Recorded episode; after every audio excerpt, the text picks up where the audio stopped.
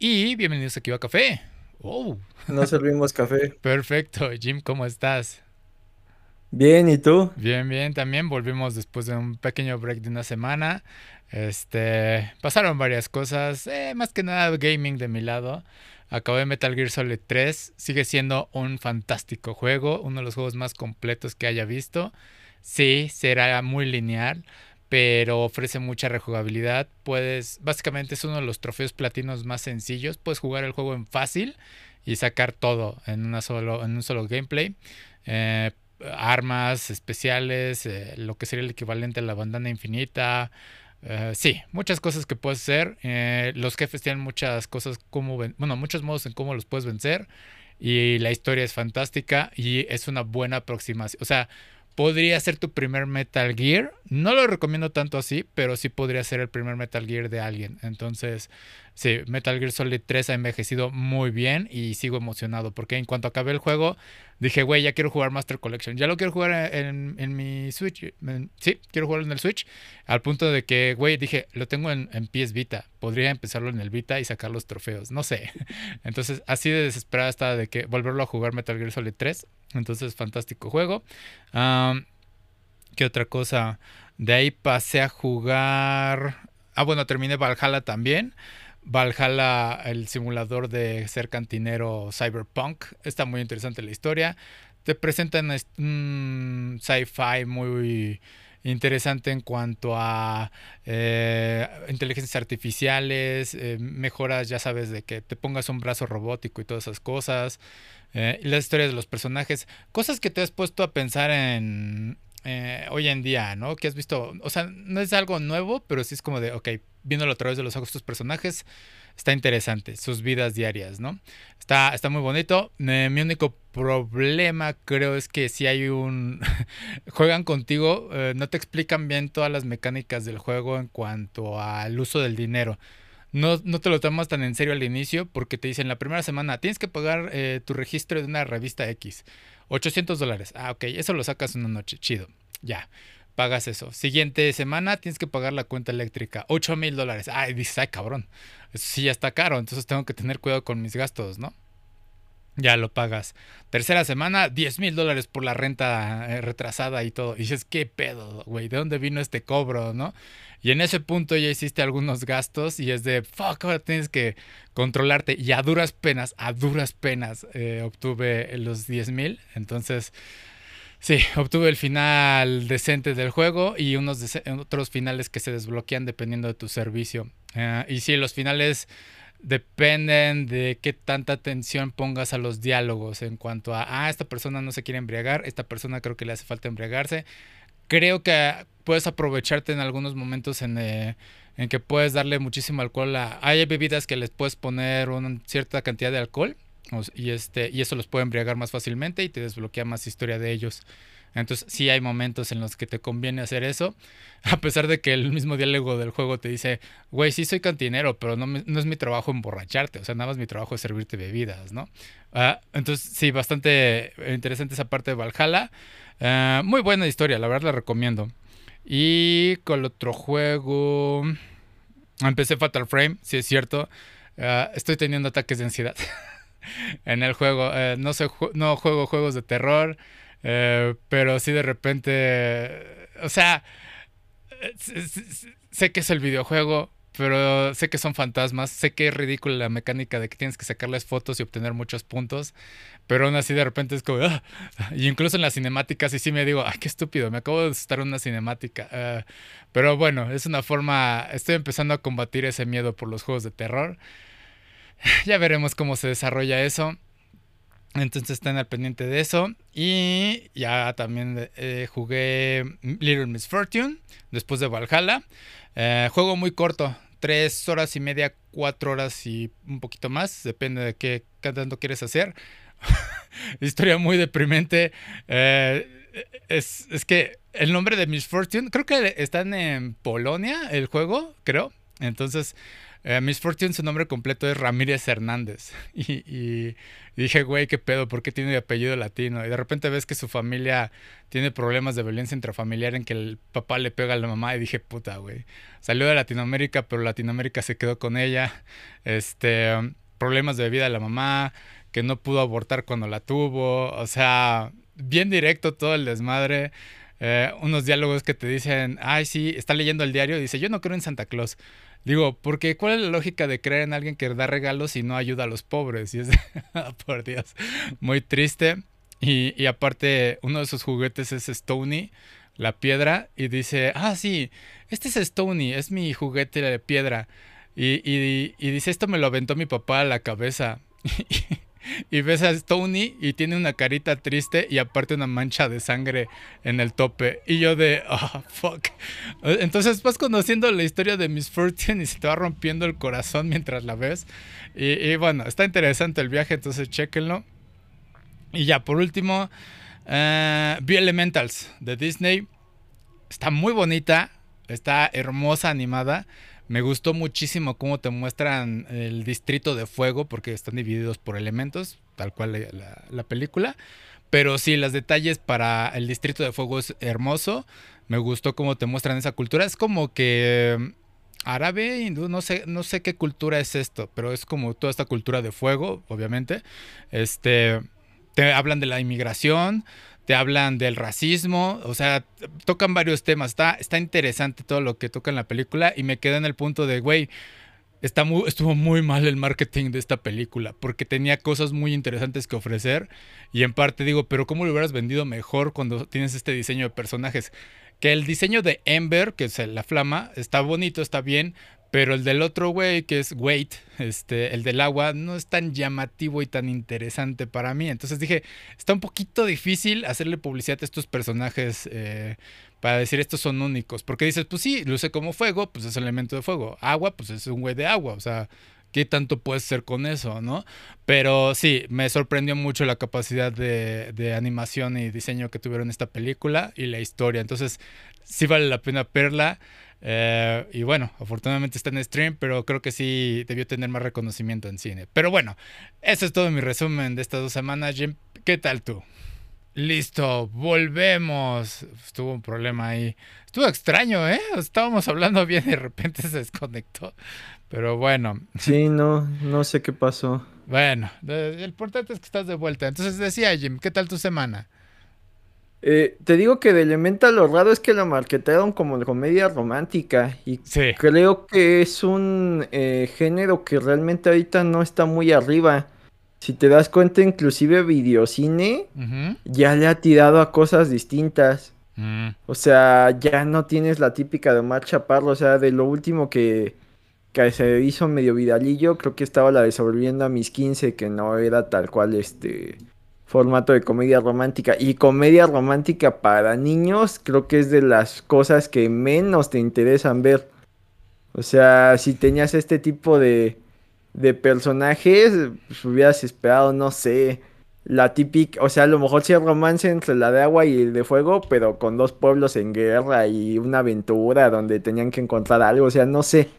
Pero comedia romántica animada, eh, creo que eso los japoneses lo, ha hecho, lo han hecho bien y, no es un producto marketeado para niños. Tienes razón. Entonces creo que... No lo había pensado así. Sí, sí, sí. Eh, eh, no sé para quién está dirigido la película, porque ya que lo pusiste para niños, no estoy seguro de que sea para niños esa película. No tiene esa gracia que podrías decir que es para niños. Los temas sí son muy directos. Creo que es para adultos jóvenes para arriba, creo, porque eh, es más o menos como Soul, ¿no? O sea, Soul tenía al muñeco redondito, bonito, pero el resto de la película era en la ciudad de Nueva York y era muy serio el tema. Entonces, creo que es más o menos el, el mismo público. Entonces, sí, Elementals no era para niños. Creo que sí, ese es el problema principal. Te lo vendieron como comedia romántica y no era solo eso. Ajá. Lo, interesante es que eh, se une a la. Creo que esta sí al final remontó en taquilla y medio recuperó. Mm. Pero si revisas lo último que ha sacado Pixar, eh, han sido varios descalabros, a pesar de que algunas no han sido malas, digo, eh, tal cual Soul, el problema es que no era para niños. la de Luca, si era Luca, la de los niños sirenos, creo que estaba bastante divertida, pero le tocó la pandemia. Eh, Onward, creo que recibió críticas mixtas. Lightyear, eh, creo que la película no era lo suficientemente buena para que se hablara de otra cosa en lugar de la polémica del beso. Entonces, eh, está interesante cómo en general Disney lleva una serie ahí de, de descalabros. Sí, sí, sí, sí que ya salieron de las princesas, ya no saben qué más hacer, ya... Ralph fue lo último que hicieron, que era pues, para niños y todo el público, ¿no? Creo. Pues creo que de los últimos éxitos más recientes, Frozen fue un mm. megajitazo en animación. Y a Coco le fue muy bien, aunque a mí no me gustó. Mm. Pero eh, le fue bien. Entonces, este. De ahí en fuera, eh, pues las grandes producciones a las que le han invertido eh, las que han tenido calidad creo que han cumplido en taquilla, pero no se han vuelto un hitazo como este eh, la tercera de los Guardianes, las de Marvel medio cumplen, pero cada vez creo que la gente desconfía más de esos productos. Las series de Star Wars igual están cayendo. Eh, hablando de lo que hice esta semana, apenas este eh, vi el primer episodio de Loki y empieza muy, muy acelerado. Creo que si mantienen ese ritmo va a ser un buen producto y más que venimos de la decepción que fue eh, Invasión Secreta. Sí.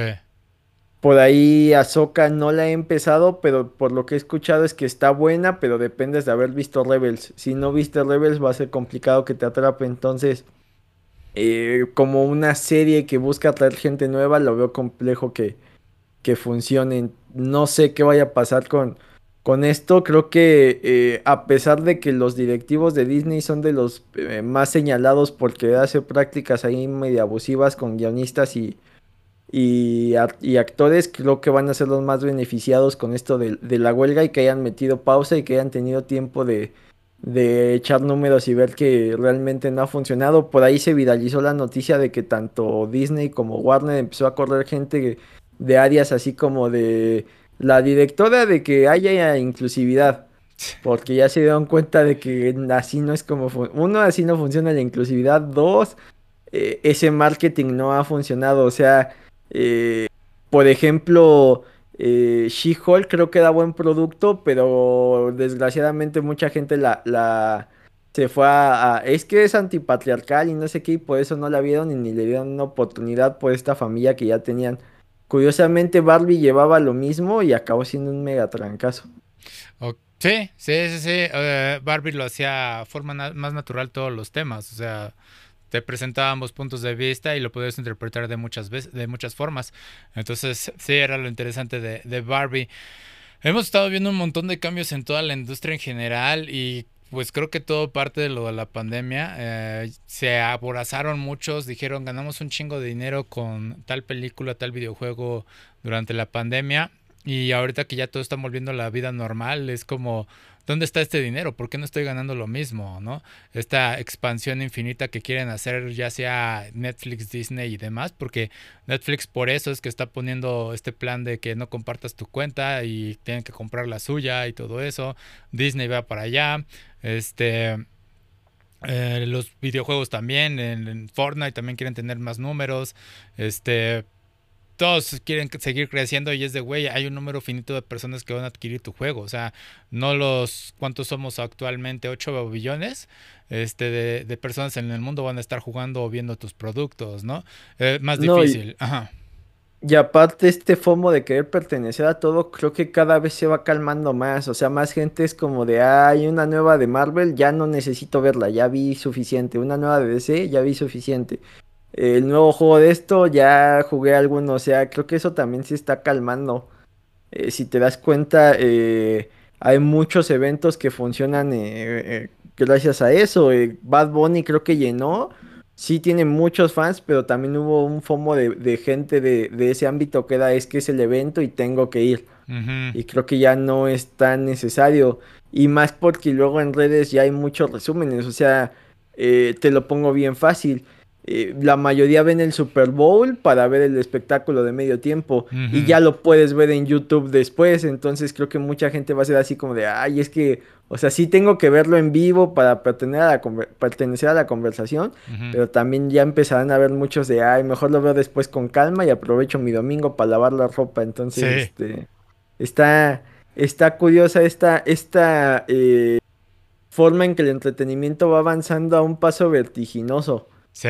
Y, que eh, ya no hay tiempo suficiente para verlo todo y tienes que empezar a tomar decisiones y, inclusive esas decisiones están mutando a, híjole, es que Netflix eh, ya no tiene meses que no veo nada que me llame la pena, lo voy a dejar de pagar para poder seguir pagando algún otro. Entonces está, tal cual dices, eh, no hay gente suficiente para todo lo que quieren ganar.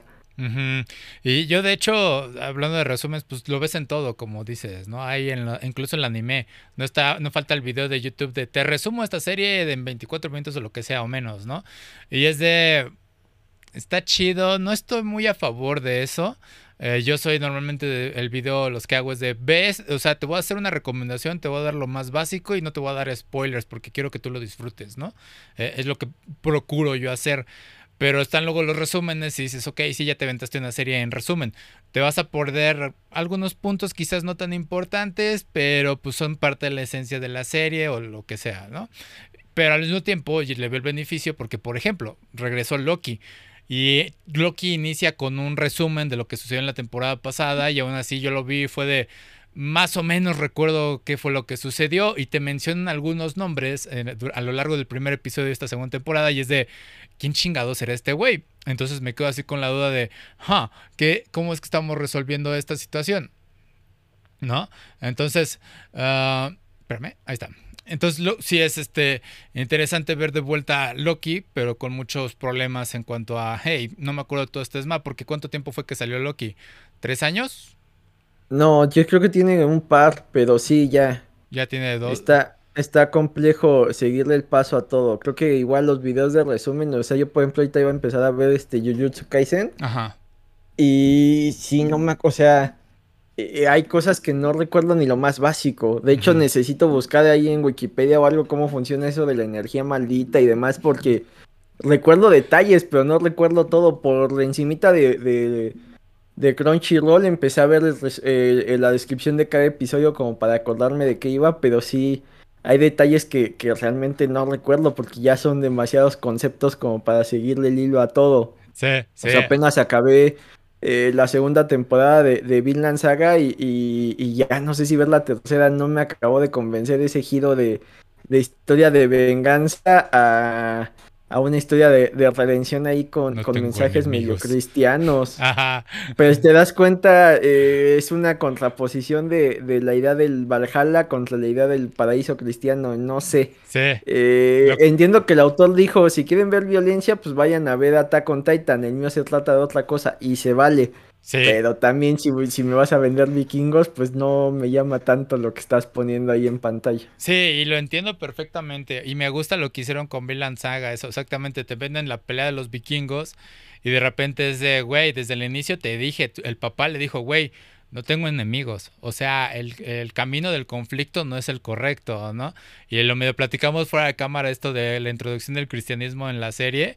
Y es de, güey, es que es una contraposición muy buena porque todo lo que te dicen del Valhalla y todo eso, dicen, güey, tienes que tener una pelea honorable, pero eso es una religión que te está diciendo, güey, tienes que estar peleando para lograr tener un buen camino en el cielo, ¿no? Mientras que el cristianismo te dice, güey, tú nada más crees en Dios, eh, que te perdone, tú sigues sus creencias y ya tienes garantizado la entrada al cielo, no necesitas eh, irte a sacrificar y pelear como un, bárbaro, ¿no?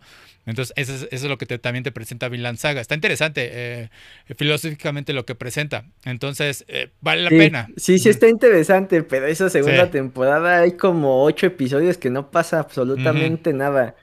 O sea, eh, todo el arco de Arley eh, no pasa nada y cuando llega a pasar algo con ella no es suficiente para que te encariñes y cuando sale su galán y la quiere rescatar es como de estas personas realmente no me interesan.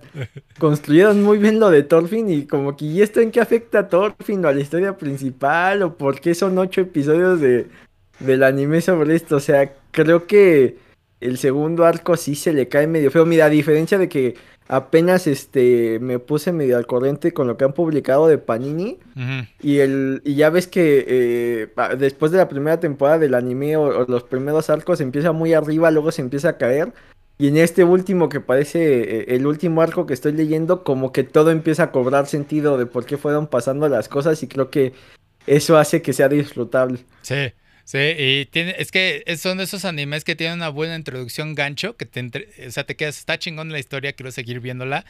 Y el autor te quiere presentar otras ideas o ya se le acabó la trama principal, porque el héroe del escudo, la primera temporada es muy buena, a mí me gusta muchísimo. Y es todo este arco de, güey, fuiste tratado como una basura al llegar a este nuevo mundo, un criminal, todos te rechazaban y ahora tienes que levantarte desde cero, estás solo, tienes que hacer cosas horribles para seguir eh, creciendo. Y, este, y ya cuando llega el punto de, hey, vamos a redimirte porque ya descubrimos cuál es el problema, ya empieza ahora sí tu verdadero viaje y ya es como de, bueno, el personaje principal, Naofumi, ya cambió por lo que sucedió en la primera temporada y ahora se va, a actuar de esta forma, pero lamentablemente la historia ya no está a la altura de su desarrollo de personaje. La, eh, que la segunda temporada de la tortuga estaba como medio lento, pero había cositas interesantes. Ajá. Es que la primera acaba con que es que hay más humanos así y cada humano está intentando salvar el universo del que se encariñó. Y dices, ok, esto está muy interesante. Segunda temporada, ah, villano genérico, este, pelea genérica, historia genérica, es como de, ah, no, no necesito más de esto en mi vida, creo que ya me diste todo lo que me podías dar. Sí, no, pero eh, el juicio ese final es, es, gratificante, o sea, ver esa resolución de, aquí está, es, es fantástico. Pero ya el resto de los episodios como... Mm, y esta tercera temporada va a continuar con lo que dices. O sea, hay varios héroes, hay multiversos si quieres salvarlo. O sea, está bueno esa. Y otros temas relacionados con el mundo en el que está ya Naofumi. Se vuelve la acción, em, por lo que sé del manga, lo que he leído. Entonces, vamos a ver qué tal está. No he visto el primer episodio aún, pero bueno. Y este. Y Goblin Slayer lo ha hecho bien, porque Goblin Slayer es Dungeons and Dragons. Te dice, sí, yo existo para cazar goblins. Y es todo eso la primera temporada y te dice nada más, sí, güey, pues soy un eh, cazador de ratas eh, de este mundo, básicamente. Y pues sí, yo reconozco cuál es el peligro de los goblins. Y inicia la segunda temporada y es de, sí, güey, quiero más goblins. Y es de, sí, es Goblin Slayer, perfectamente. Y otra vez de, güey, no subestimes a los putos goblins. Le dice, están los, los rookies, los novatos, y le dicen, güey, no cases goblins, no te la creas, vete por ratas y aprende primero a hacer tus movimientos y ya luego vas por goblins. Así de básico empieza la segunda temporada. Y dice, sí, eso es lo que yo quiero ver, es lo que todos queremos ver. ¿Estamos satisfechos? Sí, queremos al Soca, queremos estar todos satisfechos con Goblin Slayer. Listo, ¿no? Entonces, sí. Eh, se estrenó esa, ¿no? Y se estrenó Spy Family también, ya, ya están los nuevos episodios, ¿no? Y Spy Family está divertida, la dinámica familiar chistes buenos, sí está bonito, pero la trama principal no avanza casi nada, es muy, muy lenta.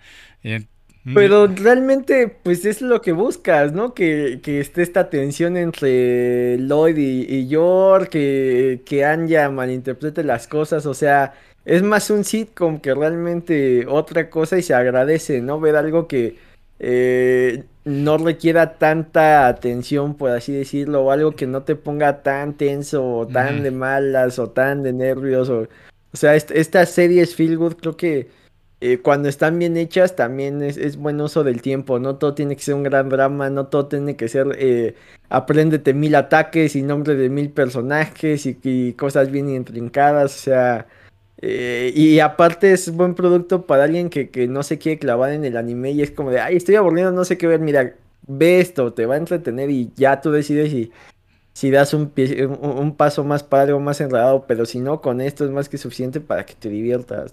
Sí, sí, o sea, sí. Sí, sí, o sea, está bien porque cuál sea el motivo que ves una serie. Yo de repente me siento culpable. Eh, veo, hay tantos animes nuevos y todo eso, con historias interesantes. Pero de repente es como, ah, ya salió el nuevo episodio del anime genérico y se cae. Y es de, pues quiero ver ese antes que el más interesante porque este no requiere tanta mi atención. Y nada más es quiero pasar el rato, es mi comidita. Y ya, ¿no? O sea, no tengo que enfocarme eh, tanto en él. Nada más es un feel good y listo, pasemos la página. Y es como de, ah, pero habiendo tanto producto bueno, estoy eligiendo esta comida chatarra nada más para pasar el rato. Entonces, sí, a veces me siento culpable con esas, esas elecciones. Ay, pero ¿qué se le va a hacer? Así es el mundo del anime. Digo, cada quien disfrute los animes que les gusten. Y sorprendentemente luego acaba la temporada y es de, ah, anunciamos segunda temporada de este anime basurita que acabas de ver. Y es de, ok, lo veré, nada más porque de alguna forma logró segunda temporada. Pero bueno. Sí, luego, acaban siendo mega trancazos. O sea, el, domingo que fui a la mole estaba todo, todo lo que era el pasillo del, del fan art. Había eh, por lo menos uno cada cuatro puestos eh, te vendían fanart de, de Power, de Chainsaw mm. Man. O sea, al final es, es curioso cómo eh, hay cosas que parecen. Bueno, entiendo el, éxito de Chainsaw Man, pero por ahí luego se viralizan cosas que nadie esperaba, ¿no? Sí, no hay nada que llame la atención realmente de Chainsaw Man. Nada más hacemos a la mamada de que, ah, Denji, primitivo mono, quiere boobies. Eso es lo único que le interesa al güey. Entonces, eh, no, hay mucho en Chainsaw Man, pero sí, sabemos cuál es lo entretenido. Este. Y de veras, estuviste en la mole y ¿viste a la actriz que ha sido Nami en el live action de One Piece?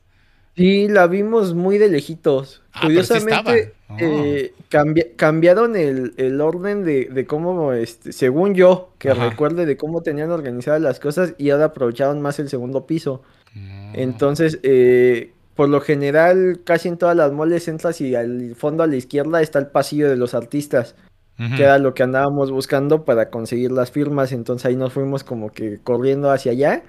Y no estaban en el segundo piso, pero por esa zona estaba el, que es el chalán de Newt en este en Animales Fantásticos, mm. estaba en su mesa, estaba el que es Arlong, estaba en su mesa, y estaba esta chica Emily Roth. Ajá también ahí en su mesa. Y sí, sí la vimos así de, de lejitos. Está como que muy flaquita, muy chiquita. No ah. sé qué tan alto sea Iñaki, porque como que pues, se ven más o menos de la altura. Entonces yo creo que tampoco va a ser tan alto. O es porque estaba sentada, pero sí se ve así como muy, muy menudita. Los tienen ahí como si fueran animales de zoológico. Yo creo para que eh, los que no se hayan animado a, comprar firmas, fotos y eso eh, se arrepientan. Vayan a buscar los que todavía hayan firmas disponibles o fotos ir a comprar y para que en futuros años este pues digan, no, sí, sí los traen, no, no es choro que, que van a estar. Ok, sí, porque la vi el anuncio nada más una vez y fue de, ¿es en serio? Después del desmadre de Eiichiro. No, y aparte lo avisaron como dos semanas antes, o sea, sí fue muy de, de rápido. Ok. Porque el único que tenían de, de actor era el de, este, al de Animales Fantásticos. Pero sí, había pasillos, este, eh, había como tres, cuatro pasillos de puros actores de doblaje. Ya cuestión de gustos, yo no soy tan nacido, pero me llama la atención que sí manejan unos costos ahí muy exagerados. O sea, por ejemplo, Lalo Garza te cobraba 600 pesos por firma en Funko. Mm. entiendo que te cobre por un eh, saludo, por un video, al final pues es su voz pero como que porque te firma un Funko de Krillin alguien que no lo dibujó, o que no lo creó, o que solo lo reinterpretó a mí, a mí se me hace muy raro, pero entiendo que hay gente que sí los paga. Entonces supongo que por lo mismo Lalo Garza así los cobra.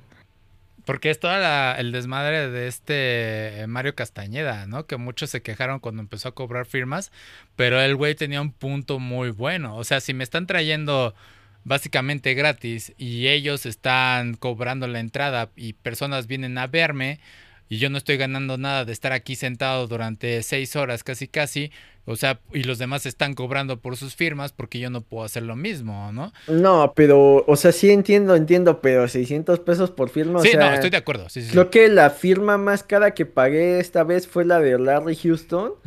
Y el señor es una institución en la animación, o sea, hizo storyboards creo que de casi toda la serie original de las Tortugas Ninjas. De Amazing Spider-Man y, sus sorprendentes amigos. De X-Men del 97. Y así si le rascas ha estado involucrado en casi todas las animaciones importantes. De, de Joe.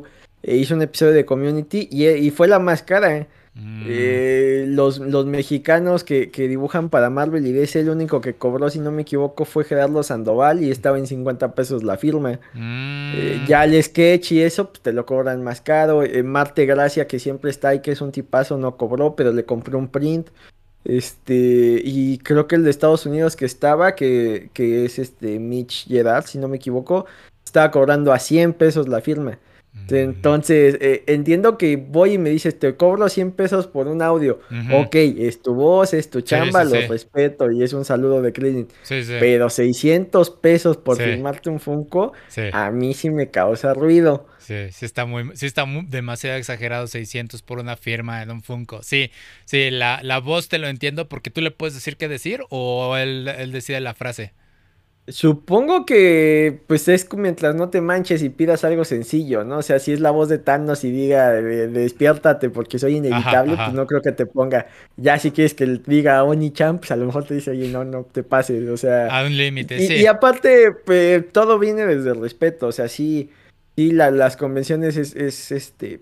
Pues el ambiente está muy chido, la gente va como que en, en ese eh, comunión de que todos somos fans y todos nos estamos divirtiendo. Sí, porque es común también en, en Japón ese desmadre eh, cobrar por las firmas. O sea, de hecho, se pagan como que rifas y boletos para ir a saludar a la idol.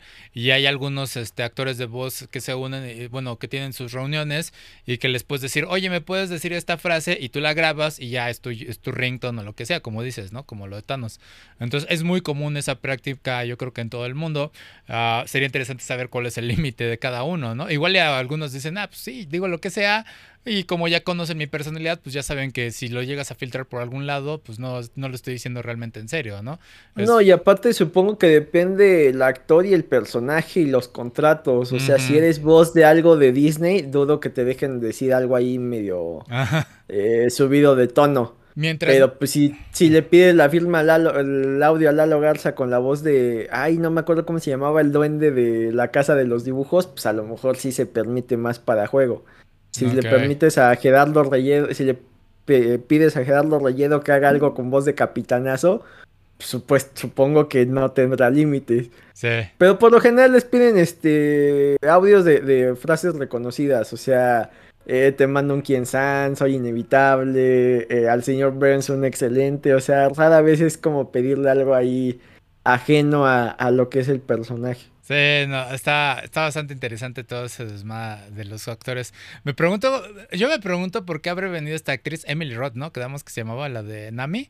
Este, pues me sorprende que haya venido aquí, haya decidido. Sé que es una geek, es una otaku. Este sí lee mangas, este, todo eso. Y para ser honesto, yo creo que se fue muy contenta porque en el momento que nosotros pasamos, al menos ella tenía fila de gente que estaba pasando, no sé si era el momento de firma de autógrafos o algo así, pero los otros dos actores estaban solos. No sé si ya habían acabado de, su horario Ajá. o no habían vendido tanto como ella. Ok, porque sí, como dices, el chalán de Newt de Bestias Fantásticas, pues me cae bien, pero no sé si alguien así obtenga, uh, esté interesado en, sacar el autógrafo, ¿no? No sé. Este. O si se junten tanto el ambiente Potterhead con el ambiente anime. Ajá. Y sea suficiente como para ir a la convención. Luego ese es el problema. Sí, es cierto. Sí, sí, sí. Sí, porque tendría que ser el tipo. Sí, tiene razón. Tendría que ser la convención específica de Harry Potter para que él estuviera. Y ahí sí jala la firma. Ok, ok. Pero sigue siendo interesante, regresando con Emily Roth, que no haya venido Iñaki Godoy, ¿no? O sea, cuando es el de aquí. Según yo, muy probablemente el de la mole con el que tenía contacto era los que representaba a estos dos. Ajá. Y venían en paquete, al Arlon y Nami. Probablemente sea cuestión de, agencias. Ok. Porque sí, hubiera sido un trancazo que hubieran traído a Iñaki. Sí. Y no solo para él, sino yo creo que para la serie y demás hubiera funcionado muy, muy bien. No sé por qué no no sé si sí lo hayan buscado y de plano los batió, no tenía tiempo, etcétera.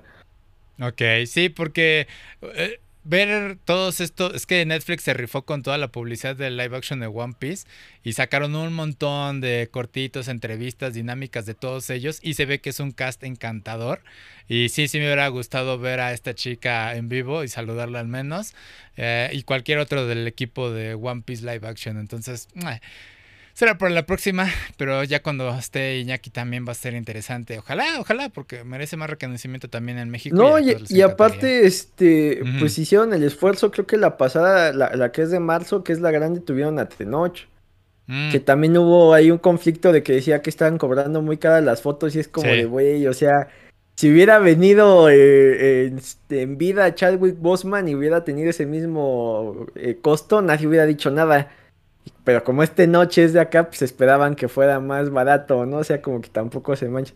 Digo, también ahí él pudo haber mediado y, haber dicho, bueno, voy a cobrar un poquitín menos, pero pues su, su, lo que estaba cobrando es lo que te cobra cualquier otro, otro artista por, por foto y más un artista protagonista de Marvel. Entonces creo que no, no estaba tan manchado, porque si revisas las publicaciones de la mole, por lo general es de, ay, es que yo quiero que traigan a Henry Cavill, a Chris Evans y a Chris Hemsworth, es como de, el, lo que vendemos de boletos no los cubre y a lo que tendremos que vender la foto no lo van a pagar. Entonces, este sí son peticiones muy complicadas. Sí, sí, sí. Está, está cañón saber el precio. El que ya anunciaron fue para, para el siguiente año es al creador de las tortugas. Va a regresar una vez más el Kevin Eastman. Que ah. vino dos años seguidos y tenía filas. Imagínate, la de él me costó 150 pesos en su momento. Híjole, comparado con Lalo sí se ve muy... Sí, sí se ve muy cabrón el Lalo. Y es Kevin Eastman, el creador de las tortugas ninja. Sí, o, sea, Lalo es meme, tu pero no tanto. Ajá. Lo curioso de Lalo Garza es que está muy alto. Ah, ok. En sus videos yo se, ve como que bajito, pero sí, sí está, está muy alto. Yo creo que le pega al 1.80 más o menos. Ah, su madre. Sí está, sí, sí está alto. Ok. Más o menos. Sí, no, no. Sí, sí me sorprendió fue lo que me sorprendió más que otra cosa. Guay, eso es un dato sí, nuevo. No. ok, vale. Creo que es muy común que a gente famosa le digan te ves más alto en persona, pero él sí. pensé que eras más eh, No sé si se rodea de gente igual de alta. Ajá. O, o las tomas que, que, suben sus videos no le favorecen, pero sí, sí está alto. Sí, creo que las tomas no le favorecen. Ok, interesante. No, y tenía filas y filas y se ve que es un amor. Solo ese detalle creo que estaba demasiado cara la firma por Funko. Quiero suponer que ya le ha llegado eh, rumores, notas y demás que los Funcos que él firma los quieren vender carísimos. Entonces, mm. probablemente va más por ese lado, digo, dándole el beneficio de, la duda. Puede que sí, también lo pensé, pero aún así creo que sí es excesivo, o sea... Sí, si tú eres fan y sí querías la firma, sí está un poquito manchado. Sí, sí, sí, sí, digo, sí, digo que es buena persona y todo lo demás, pero no lo sé. Ah, y entonces, ya para saltar a noticias, porque nos extendimos con esto, está bien, o sea, está interesante el tema, pero siguiendo con esto de saber el precio por cuánto cobrar, eh, salió la noticia de que Jennifer Hale, la nueva actriz de Bayonetta recientemente, este, también tiene un gran historial de actriz, como actriz de voz de varios personajes, eh, comentó que ganó alrededor de 1200 cuando grabó la voz de Naomi Hunter en Metal Gear Solid 1 y algunos se sintieron ofendidos, pero realmente no entiendo por qué, porque nada más tienes que ponerte a pensar, güey, Metal Gear Solid 1 eh, exploró la actuación de voz en los videojuegos, o sea, fue eh, incursionó en todo este tema. Eh, Metal Gear Solid efectivamente tiene un, muchísima actuación de voz.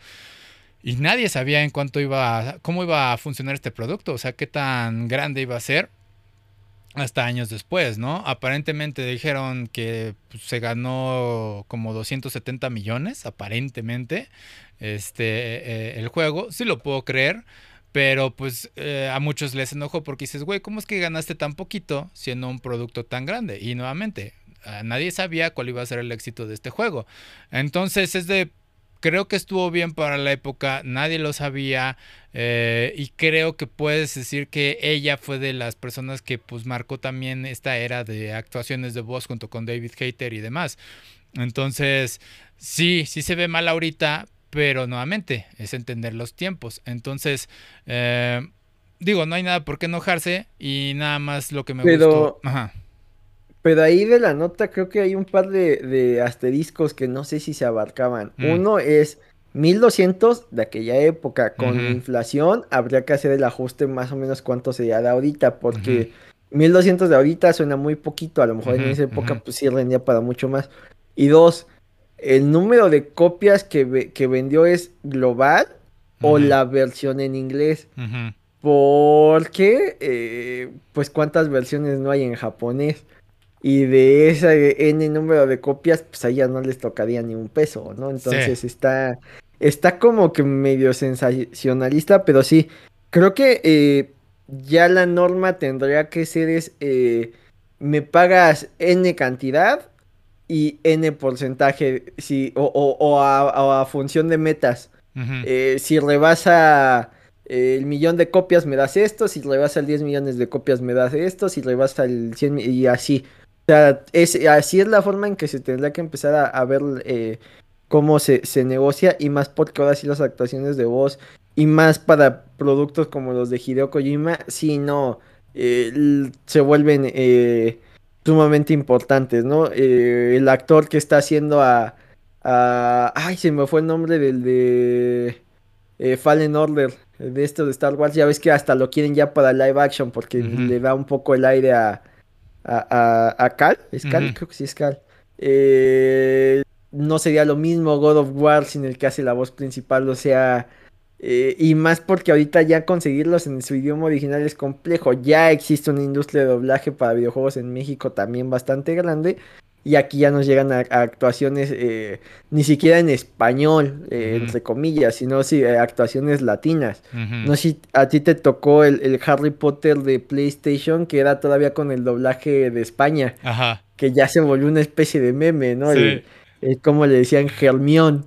Y, el, y cómo gritaban los hechizos, ¿no? Que era muy gracioso. Entonces, este, sí, sí ha sido una industria que ha crecido bastante, desgraciadamente eh, creció la industria del videojuego, pero a este tipo de personas que pareciera que la labor es minúscula no les ha llegado ese beneficio, ¿no? Sí, y depende. Y de hecho, lo que eh, todo esto lo reveló en un podcast, está Jennifer Hale, y lo que me gustó en parte del discurso es que quería impulsar lo que es las regalías, ¿no?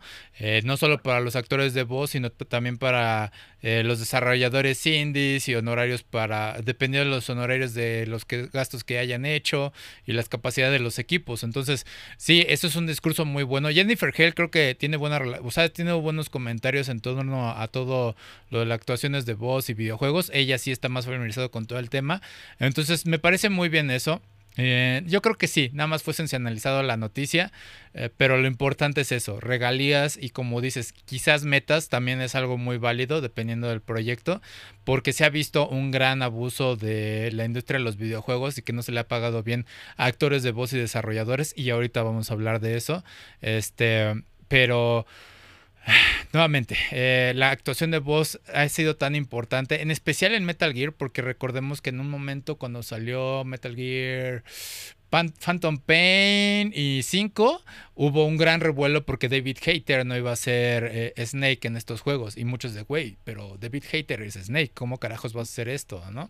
Y el producto terminó saliendo bien en la actuación de voz, pero sí es como, güey, David Hater, ¿dónde quedó, no? Eh, muchos se quejaron y pues también se sacaron especulaciones de que David Hater y Kojima no se llevan bien y etcétera, etcétera, pero eh, diferencias. Entonces, este, sí, con esto de que va a salir los nuevos juegos, el Metal Gear Solid Collection, queda la duda de que van a recibir regalías por estos, no, o todo, estos nuevos juegos o todo va a ser directo a Konami. Lamentablemente, quizás no sea así porque este, los contratos que firmaron en su tiempo, ¿no? Que fue de, pues nada más es para este proyecto y aquí está eh, tu pago por esto, ¿no? Entonces, sí, las negociaciones en ese tiempo, pues no sabía que iba a ser tan buenas. Y pues se van a tener que aguantar con lo que ganaron en ese momento. No sé, eh, sería cosa que lo revisen abogados o si haya habido una actualización de contratos. No lo sé, no sé. Pero ya estaremos al pendiente de noticias de eso. Eh, pero sí. No, yo, y lo que más ruido causa y que luego es triste es que eh, sí dices que está muy relacionada la voz de David con, con, Solid Snake y aún así fue un éxito. Aquí en México pasó, ¿no? Hubo quejas porque eh, Carlos II no iba a ser Woody en Toy Story y de todos modos la película fue un mega trancazo en taquilla. O sea, es triste cómo hacen una gran labor, cómo eh, ponen su corazón en este tipo de productos, pero al final, pues eh, el ejecutivo decide que sea otra voz. Y si el producto no es netamente nacido en, donde pones la voz, o sea, eh, no me imagino, por ejemplo, si hubieran dicho es que ahora Woody no va a ser Tom Hanks. A lo mejor hubiera sido un problema, pero pues al final que sea una reinterpretación es que Sí, no, no, a veces es un trabajo un poco, un poco ingrato. Sí, y en el caso de este Charles Martinet, pues o sea, el güey era tan grande que se volvió el embajador de Mario, ya lo dijimos.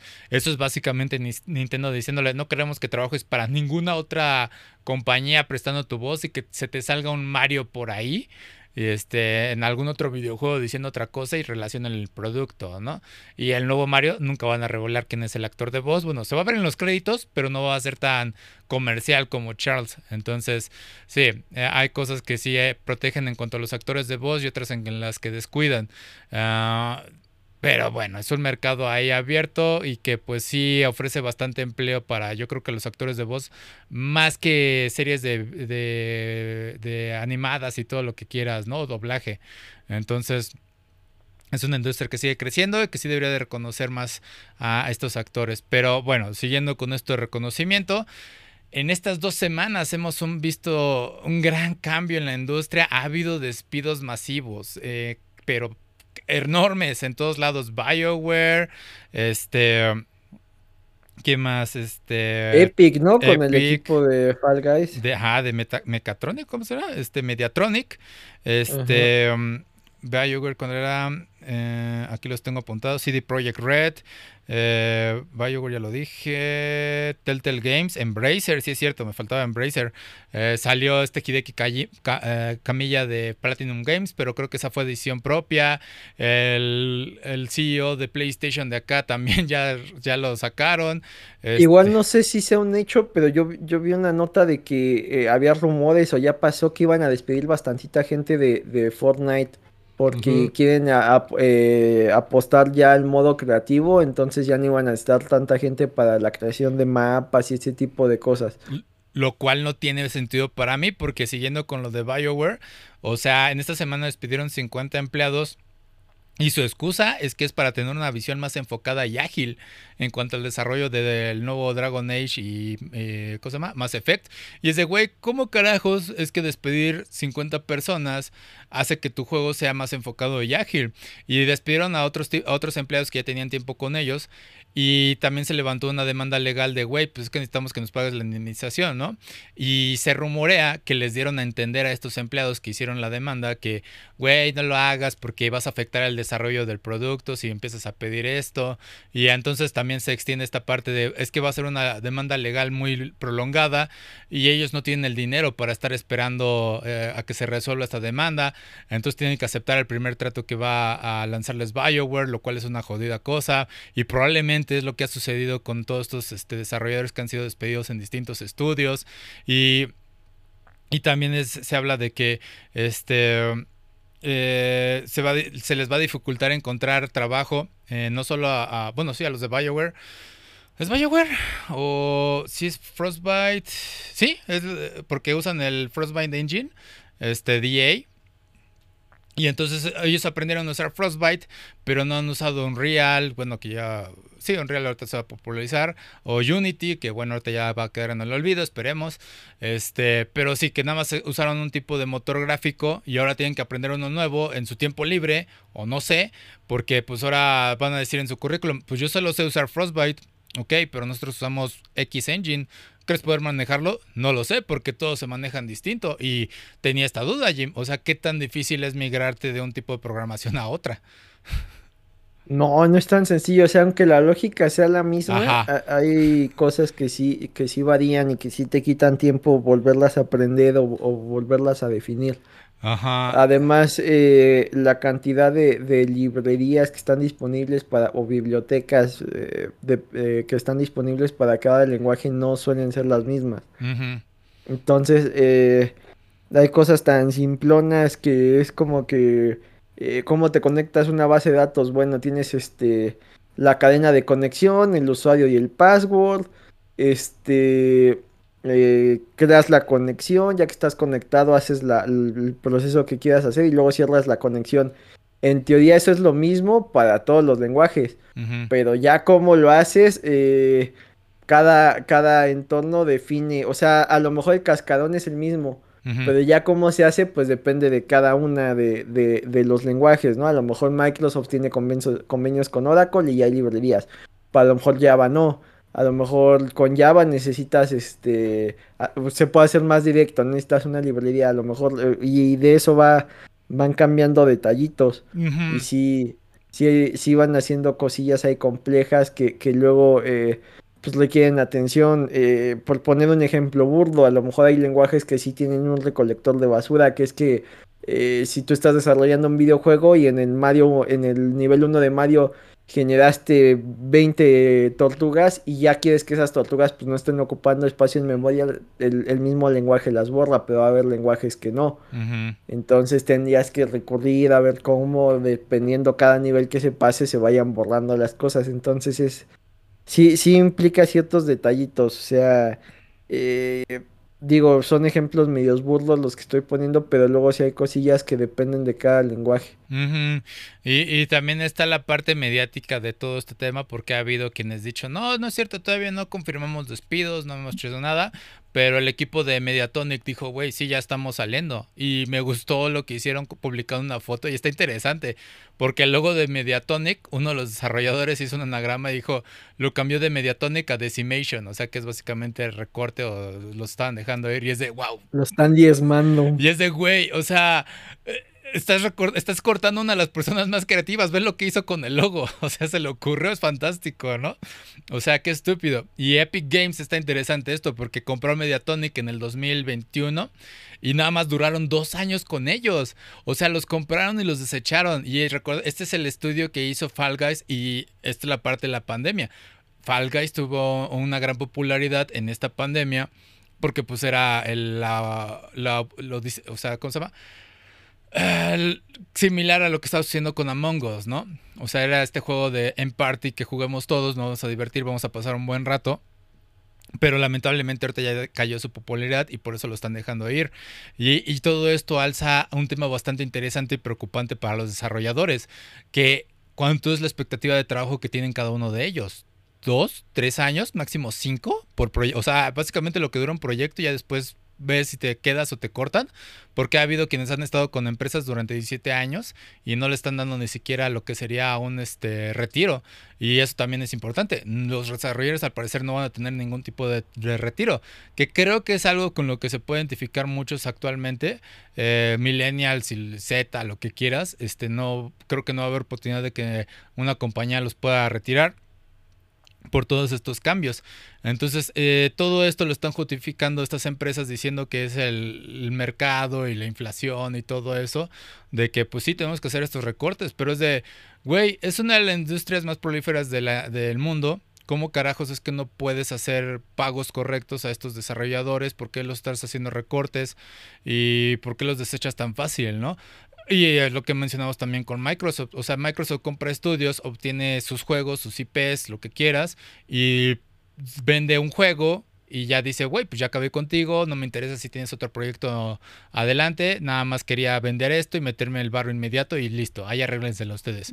Es muy preocupante lo que sucede eh, y por eso es que en Polonia ya se está armando lo que es un este, sindicato de desarrolladores que está muy bien.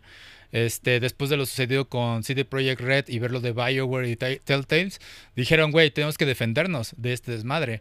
O sea, necesitamos este sindicato para representarnos, porque por otro lado, BioWare también cortó relaciones con unos estudios que hacían outsourcing, que tenían sindicato de desarrolladores, nada más por eso. O sea, vieron que tenían un sindicato y dijeron, no, ¿sabes qué? Ya no quiero trabajar contigo, no quiero lidiar con eso está demente esto, o sea, es una locura. Y entonces sí, hay que empujar más sindicatos en esta situación, para bien, para mal. Hay cosas buenas, hay cosas positivas de los, de los sindicatos, lo reconozco. Pero en este momento sí es necesario que todos estén protegiendo. Entonces, no dudemos que en un futuro veamos un solo sindicato para todo lo que es este América, bueno, o Estados Unidos mínimo, y Europa y por, bueno, por región, ¿no? Del mundo. Entonces, quería saber qué opinas de todo este desmadre, Jim. Pues está, está extraño porque eh, no si recuerdes que cuando nosotros íbamos a estudiar, a, ingresar a la universidad, había ciertas carreras que te decían, de eso ya no te metas porque hay muchos, hay mucho contador, ya hay mucho no sé qué. Entonces no sé si ya estamos cayendo en esa época de ya hay mucho eh, gente dedicada al TI, ¿no? al desarrollo, a lo que quieras. Entonces está, está raro. Más porque pues era, es una carrera relativamente nueva. O sea, eh, no estás hablando de, que en derecho todavía estudian el, derecho romano, ¿no? O sea, es, una disciplina que lleva eh, siglos desarrollándose, ¿no? es, algo relativamente nuevo que, tendrá desde los ochentas, eh, exagerándole, ¿qué? 50 años de existir y 50 años es mucho, ¿no? Eh, ya como, como una eh, ciencia y disciplina, exagerándole son esos 50 años, o sea, sí está por ahí la máquina de, calcular de Pascal, pero pues no tiene nada que ver con lo que ya tenemos ahorita, ¿no? Entonces, este, está esto de, de las tarjetas perforadas y demás, o sea, pon tu 60, 70 años exagerando, ¿no? O sea, ya, ya es una locura eh, como todos tenemos nociones de programación, ¿no? Eh, inclusive en Excel, ¿no? Las fórmulas y demás y cómo automatizar cosas, o sea, ya se vuelve algo del día a día. Y sí, se está volviendo preocupante cómo eh, le está pasando a estos estudios de desarrollo lo mismo que le pasó a Netflix, Disney y demás, ¿no?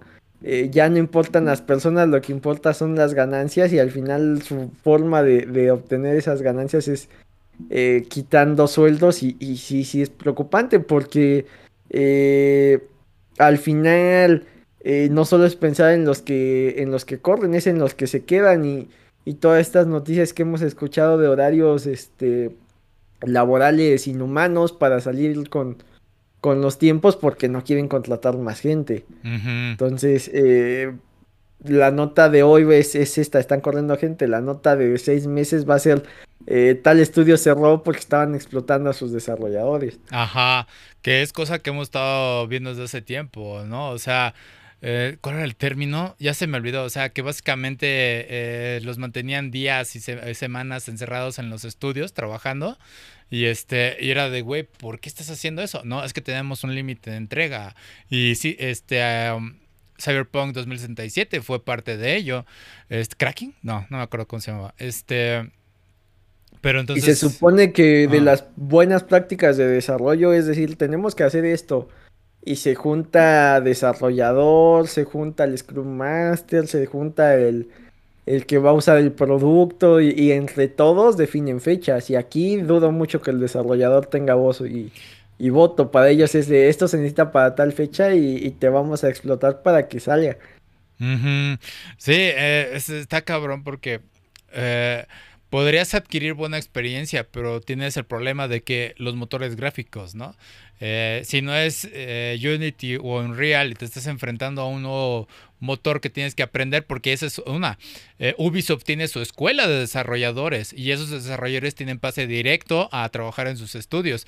Y dices, pues está chingón, ¿no? Porque estás estudiando y luego entras a la fuerza laboral. El problema es cuando te despiden y ya usaste los que son sus motores gráficos y lo que estamos mencionando. Ahora tienes que aprender uno nuevo si quieres sobrevivir en la industria. Entonces, como también mencionas, es de, güey, esta era una de las carreras innovadoras que está constantemente evolucionando y ahorita los están tratando como, güey, pues te puedo cambiar en cualquier momento porque hay una ah, mucha fluctuación de estos nuevos este, estudiantes, ¿no? Estos recién egresados. Y algunos mencionan que con este, estos sindicatos, si se forman, va a haber problema con los nuevos que, los recién egresados que van a afectar estos sindicatos porque dicen, güey, pues si ya te saliste, tu empleado de 25 años va a entrar ahorita el de 19 años a, a entrar y no va a afectarme a mí. Y dices, no, o sea, es distinto aquí porque tienes que hacer conciencia ahorita a todos estos chicos que, güey, están explotándote. ¿No? Te van a explotar en cuanto tú entres. Entonces, todo tu conocimiento que vas a, obtener aquí, dentro de cinco años, te vas a ver como yo. Entonces, ten cuidado cuando entres a esta empresa. Entonces, métete directo al sindicato y trabajemos para que tengas un buen contrato con ellos. Eh, lamentablemente, eso es lo que están empujando todos los estudios. Sorprendentemente, nada más lo hemos estado escuchando de Occidente y no de Oriente, porque en Japón no he escuchado algo así. China es otro tema, este, ahí sí no puedo meterme, pero sí, no, no he escuchado nada de ese lado. Es que en Japón la cultura laboral es todavía más horrible, ¿no? Allá hay un alto índice de, de suicidios por lo mismo, ¿no? Por la cantidad de explotación que hay. Sí, sí, es la cultura, es más, es cultura laboral y todo eso, pero por ejemplo, de Nintendo no escuchas más una que otra vez, pero no tan fuerte. Este, y de otros, creo que no, pero es cosa de investigarle. Pero sí, como igual lo están ocultando bien, como dices, entonces sí, eh, no, lo, no lo pues que no lo, hemos, no lo hemos escuchado en videojuegos, pero ¿qué tal de estudios de animación? Exactamente, el anime está, está también sufriendo muy cañón y ellos sí están, en anime están abusando muchísimo de los recién egresados. Simplemente Sums 100 entró en pausa indefinida, o sea, hicieron 10, capítulos y ya se quedó en, el siguiente capítulo va a ser la parte 1 de esta nueva, este arco, ¿no? Y, pero estamos, vamos a entrar en pausa indefinida y es de ¿Cuándo lo veremos? No lo sé. ¿Cuándo va a caer? Quédate al pendiente. ¿El anime lucía bien? Sí. Eh, se, acabó bien emocionante. Ajá, y luego acaban de estrenar el opening completo, el ya final, y se ve de poca madre. La verdad, el opening está poca madre. Entonces, eh, justamente sale todo eso y dices, sí, por eso retrasaron el opening, porque lo hemos visto. Openings se llegan a retrasar precisamente por eso, esa explotación laboral. Entonces se ha hecho muy, muy, muy común retrasar todas estas producciones y que pues de alguna forma todos los estudios, ya sea de animación y desarrollo de videojuegos, están buscando como de, güey, pues ya acabé contigo, acabó tu contrato, vete, necesito sangre nueva que le pueda pagar el mínimo como a, ti te contraté, ¿no? Porque no voy a seguir pagándote más. Eh, eh, sí, es muy triste lo que estamos viendo y el problema es que algunos seguramente están optando por, vamos a ver qué hacen las inteligencias artificiales para ver cuánto de la fuerza laboral podemos reemplazar no sé qué tanto puede alcanzar la inteligencia artificial a reemplazar, pero en un futuro no lo dudemos, ¿no? Eh, entonces yo por eso me encantan los estudios indies, hay juegos muy bonitos que han salido, este salió Sea of Stars, lo recomiendo, eh, lo que he visto, se ve muy bonito, es un, parece Chrono Trigger, eh, chequenlo, y Cyberpunk también está bueno. Y son estudios pequeños, entonces todavía hay potencial, hay que apoyarlos. Y en cuanto a los estudios grandes, sí me están decepcionando eh, cómo están actuando, todos, todos en general. Entonces, sí, eh, espero que se formen realmente un sindicato, que les pongan un, alto a todos ellos, a todos, en general, Xbox, Nintendo, PlayStation, los que quieran, a todos. Pero bueno, no sé si quieres agregar algo más a esto, Jim. Pues a esperar más noticias y a ver si resuelven, porque al menos si, si en Polonia logran el sindicato, pues va a sentar bases para que exista, porque por lo mismo de ser una eh, profesión relativamente nueva y que tiene cierto estatus de, empleado de confianza, eh, a veces sí se caen en algunos abusos ahí fuertes.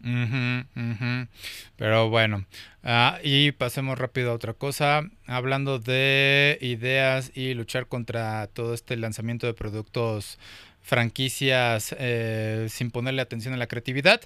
Scorsese volvió a hablar acerca de las películas, diciendo que le preocupa pues competir con lo que sean las franquicias de películas. Se refiere más o menos a todo esto lo de Marvel, todo lo Loki y todo lo que se venga, ¿no? De superhéroes. También una actriz mencionó acerca de eso. Y pues tienen razón, o sea, le hemos estado poniendo mucha atención a las franquicias Rápidos y Furiosos. No sé si era necesario sacar un Avatar 2, pero bueno, salió, dicen que es espectacular, pero la historia realmente es X. Ah, ¿Qué más hemos visto de secuelas y todo eso? Spider-Man, Across the Spider-Verse, estuvo buena, pero eh, sigue siendo franquicia, pero realmente innovó. Pero así que digas cine de arte interesante, creo que no hemos visto mucho uh, acerca de ello. También se lanzó contra Oppenheimer diciendo que era en forma comercial, se entiende. Y puedo ver lo que dice, uh, de que sí no ha habido un, cine últimamente que sea creativo, que te ofrezca un sentimiento, algo así. Uh, sí, realmente me cuesta pensar en algo que me haya impactado.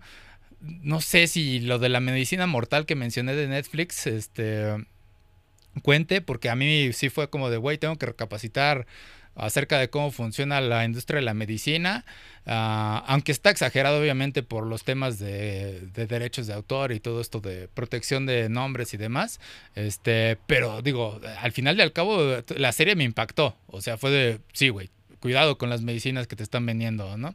Ah, pero no sé, ¿qué opinas de toda este, esta idea, Jim? Pues eh, eh, al final tienes razón en el sentido de que pues son películas para llevar a gente a los parques de diversiones, que es este como que su principal queja. Y es que eh, aquí nos parece muy ajeno, pero la cantidad de dinero que genera Disney en los parques es una brutalidad. De hecho, en pandemia las películas medio estaban solventando todo lo que estaban perdiendo por no poder meter gente a los parques de diversiones. Entonces, eh, sí, o sea, su queja es válida, pero eh, al final del día, lo que va a hacer que haya cineastas en el futuro, pues es ver a los Avengers hoy. O sea, un niño no va a entrarle al cine y decir, ay, mira, este, eh, los infiltrados de Scorsese a lo mejor sí por la cantidad de violencia, pero si le pones Taxi Driver, pues va a decir esto, no, no, no entiendo, ya me aburrí. Y no es porque la película sea mala, pero eh, creo que son las puertas de entrada para que después se hagan cosas más elaboradas. Y eso creo que no está tan mal. Ajá.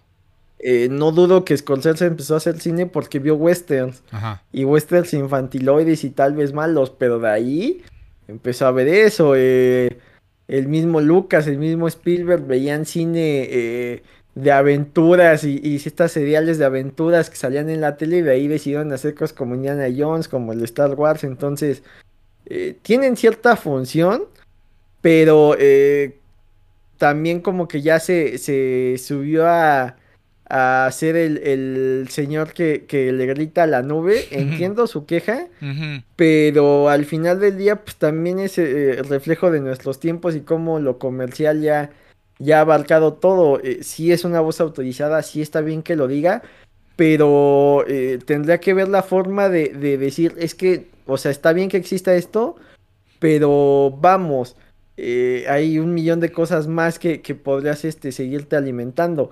Entiendo también su punto y su queja, pero también viene de un lugar donde eh, para ellos de jóvenes filmar implicaba un costo impresionante, porque era gastar cinta, porque era, eh, y luego cómo convierto esto a, algo que se pueda ver, a un VHS y demás. Y eso yéndonos a tiempos más modernos. Supongo que al señor le, costó todavía grabar en 35 milímetros y es más difícil. Eh, no sé si eso te, haría mejor o peor cineasta. Porque ahora, eh, antes, cuando decidías este, filmar, pues implicaba este costo y tenías que, que, estar muy convencido de lo que ibas a hacer. Ahora cualquiera con un celular dice, lo voy a grabar 100 veces y a lo mejor a las 100 me sale bien. Y no tengo problema en repetir y repetir y repetir. Y a lo mejor esa... Eh, no, no es que te haga mejor o peor, pero, pero pues sí son bondades. También entiendo su punto de que ya actualmente hay mucho contenido que se genera rápido, se consume rápido y se olvida rápido. Por lo mismo de que puedes hacerlo. Pero eso no quita de que por ahí eh, tal vez alguien que, que sea joven y está haciendo TikToks hoy a base de esa experiencia pueda hacer una gran película en, un futuro. Entonces, este, no sé, o sea, como que irse a absolutos de todo lo que se está haciendo ahora está mal y todo lo que se hacía antes era mejor, creo que no. Creo que eh, la función de, gente como él es eh, eh, ver la forma en fusionar ambos mundos, en decir, ok, si te gustó tal película de Marvel, tal vez eh, sea la puerta de entrada para que te gusten estas siete películas que tienen mejor manufactura, mejor guion, mejores actuaciones. Pero como que su enfoque de decir es que está mal lo que vean, también creo que en lugar de, hacer que más gente se interesa, hace todo lo contrario, ¿no? La gente diría, pues, yo voy a seguir consumiendo esta basura y me vale lo que diga este señor. Tampoco va por ahí. Sí, no, bueno, eh, depende de qué quieras marcar como... Eh, que te marque, ¿no? Porque o sea, a mí me cuesta trabajo pensar una película que me haya marcado, que diga, güey, esto me impactó o algo así, porque también varía, o sea, ¿qué, aspecto, no? Hablamos en el aspecto, en la forma en que se narró la historia, hablamos en el aspecto en que fue filmada, hablamos en el aspecto de cómo fue animada, ¿no?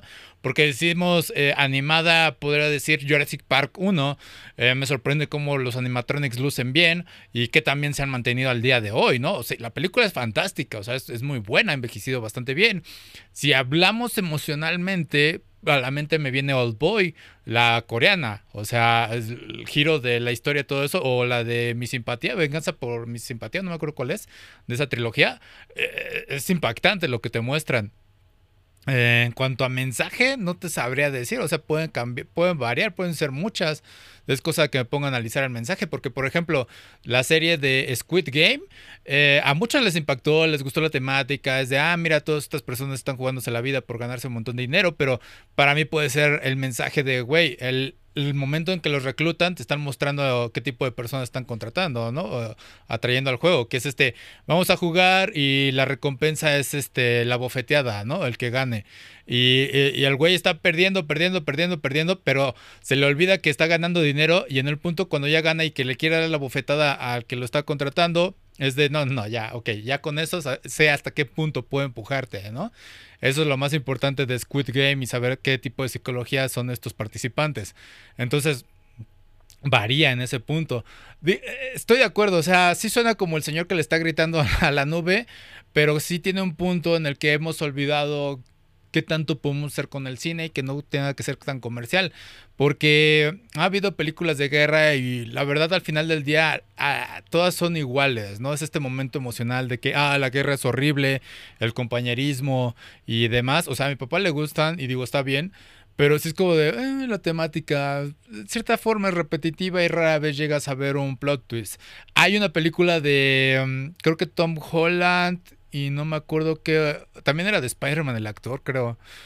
El creo que Misterio, el actor de Misterio de las últimas que salieron, este no me acuerdo, pero el chiste es que eh, creo que Tom Holland, no, no, no acuerdo si era él, cuál Spider-Man era, pero bueno, fue a la guerra de, Irak y todo eso, y en ese tiempo estaba su hermano con su esposa, y se enamora la esposa del hermano porque creyeron que falleció en combate, y ya cuando llega él es de, oh, se volvió incómodo esta situación porque pensábamos que estabas muerto, pero ahora volviste, y se vuelve un drama increíble, y es de, eso se me hace interesante porque es el problema de haber ido a la guerra, o sea, después de haber ido a la guerra, ¿no?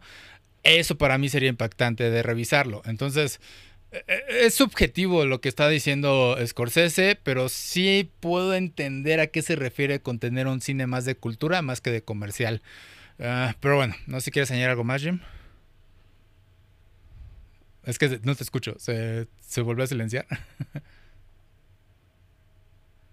Ahí está. Insisto, para todo tiene que haber eh, público, ¿no? Y, todo tiene su, su valor.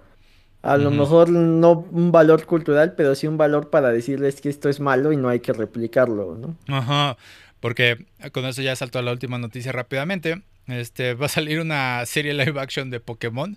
Y suena, o sea, cuando leí la noticia fue de, ¿de qué estamos hablando? Ya cuando escuchas la primicia de que es una chica que entró a la vida adulta y que quiere sobrevivir y que curiosamente su mamá le mandó un Game Boy con el Pokémon Red y de repente como que gamificó la vida, dije, ok, está interesante porque es cierto, tú puedes gamificar todo en tu vida y marcan como que los personajes ahora va a ser como tipo Pokémon y el más eh, representativo, por así decirlo, es un chavo que está, que se considera como Magikarp, pero en un momento explota y se vuelve Gyarados y es de, ok, que ya entiendo la dinámica, ¿no? O sea, todos somos en cierta forma Pokémon, evolucionamos dependiendo del reto que nos enfrentemos y Pokémon pues es una lección de vida, ¿no? Si lo quieres ver de esa forma. Se me hace un mensaje muy bonito eh, ya sé que es un gran comercial, pero lo que quiero comunicar es de, se parece a estos comerciales que ves en general de Pokémon, que te venden esta idea de, eh, Pokémon Go, ¿no? Los comerciales estaban bien bonitos de, sal a correr, sal a explorar, captura Pokémon, pelea con otras personas, y este lo hace de, bueno, ¿qué tal si aplicas la filosofía de Pokémon en tu vida para sobrevivir, no? Entonces, se ve muy, muy bonito, coqueto, y creo que Pokémon lo hace muy bien eh, con todas estas series, porque también salió la serie animada de Pokémon, el, juego de cartas que se llamaba El Camino a la Cima. Está en YouTube, si la quieren ver. Está en español latino también. Está interesante, está bonito. Y es una niña que tenía problemas de inseguridad social, pero se acerca al TCG de Pokémon. Encuentra una comunidad dentro de la escuela, lo cual no existe, pero bueno, digamos que sí existe. y este, y hace su grupo de amigos y llega hasta los nacionales y torneo mundial. Y, y está bonito el viaje que tiene. Pero bueno, ese es el mensaje de Pokémon. Pero bueno, Jim, ¿qué opinas de esta serie? Que ya están haciendo telenovelas para gente de nuestra edad, ¿no? Ya sí. dejándole a este tipo de, nostalgia, pues ojalá sea un, buen producto porque eh, si hay una comunidad que sea fiel es, es Pokémon, entonces eh, si está bien hecho y se logran identificar, eh, va a ser un trancazo. Sí, se llama la serie, ¿qué? ¿Pokémon Sume? No, a ver. Ah, Sí, Poketsume. Así ahorita está resumido el nombre porque creo que el nombre es más longevo. Este, pero sí, Poketsume no va a salir aquí todavía, va a salir primero en Japón. Yo espero que salga pronto por acá, si la quiero ver, si me llama la atención. Este, pero va a estar interesante de ver. Y como dices, telenovelas para nosotros está, es un buen concepto porque hace unos años me acuerdo que salió una serie de Final Fantasy. O sea, no es algo nuevo, pero hace unos años salió una serie, sí, serie de Final Fantasy en la que es el papá, jugaba, creo que si era el papá, jugaba Final Fantasy 11 o 14 y estaba muy obsesionado. Y su, su hijo se mete a jugar Final Fantasy 14 para recuperar esa comunicación con su papá. Y no me acuerdo, creo que el hijo hace un avatar femenino nada más para que pues pueda interactuar con él o algo. No, el papá creo que tenía un personaje femenino. Entonces está interesante porque te habla sobre eh, pues qué puedes hacer ya después de que como un adulto mayor te retiras y te dedicas a los videojuegos, pero tienes olvidada a la familia, ¿no? Se me hace muy interesante meter a los videojuegos en ese tipo de conceptos. Entonces, sí, se ve que Pokesume va a estar interesante por los efectos especiales también y esta inclusión de la temática Pokémon de ver el Game Boy y las evoluciones y esto es como recorrer la vereda y todo eso. Está, está muy bonito, muy coqueto. Lo quiero ver, sí, definitivamente lo recomiendo. Vean el tráiler y ya, me, comentan ahí. Pero bueno, ah, ya para terminar, Jim, ¿dónde te pueden encontrar?